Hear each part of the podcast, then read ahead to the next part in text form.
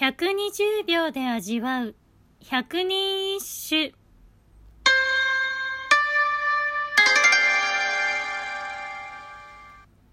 第57番。巡り合いて三市やそれとも若沼に。雲隠れにし夜の月かな。紫式部。せっかく久しぶりに会えたのにあなたなのかどうかわからないほどのわずかな時間で慌ただしく帰ってしまわれましたね。まるで雲の間にさっと隠れてしまう夜半の月のように。久しぶりに会った幼なじみの友人。積もる話もあったのにほんの少し姿を見ただけでさっと帰ってしまった。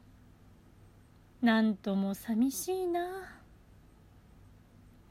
にしても「源氏物語」の作者として知られる紫式部さんの歌が恋愛の歌ではないというのも少々驚きです。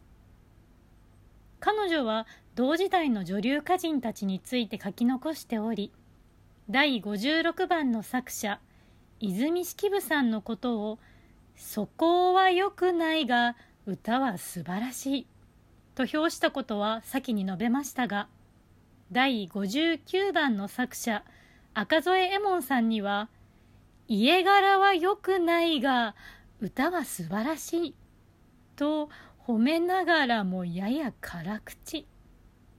第62番の作者清少納言さんに対しては得意げに漢字を書き散らしているがよく見ると間違いも多く大したことない。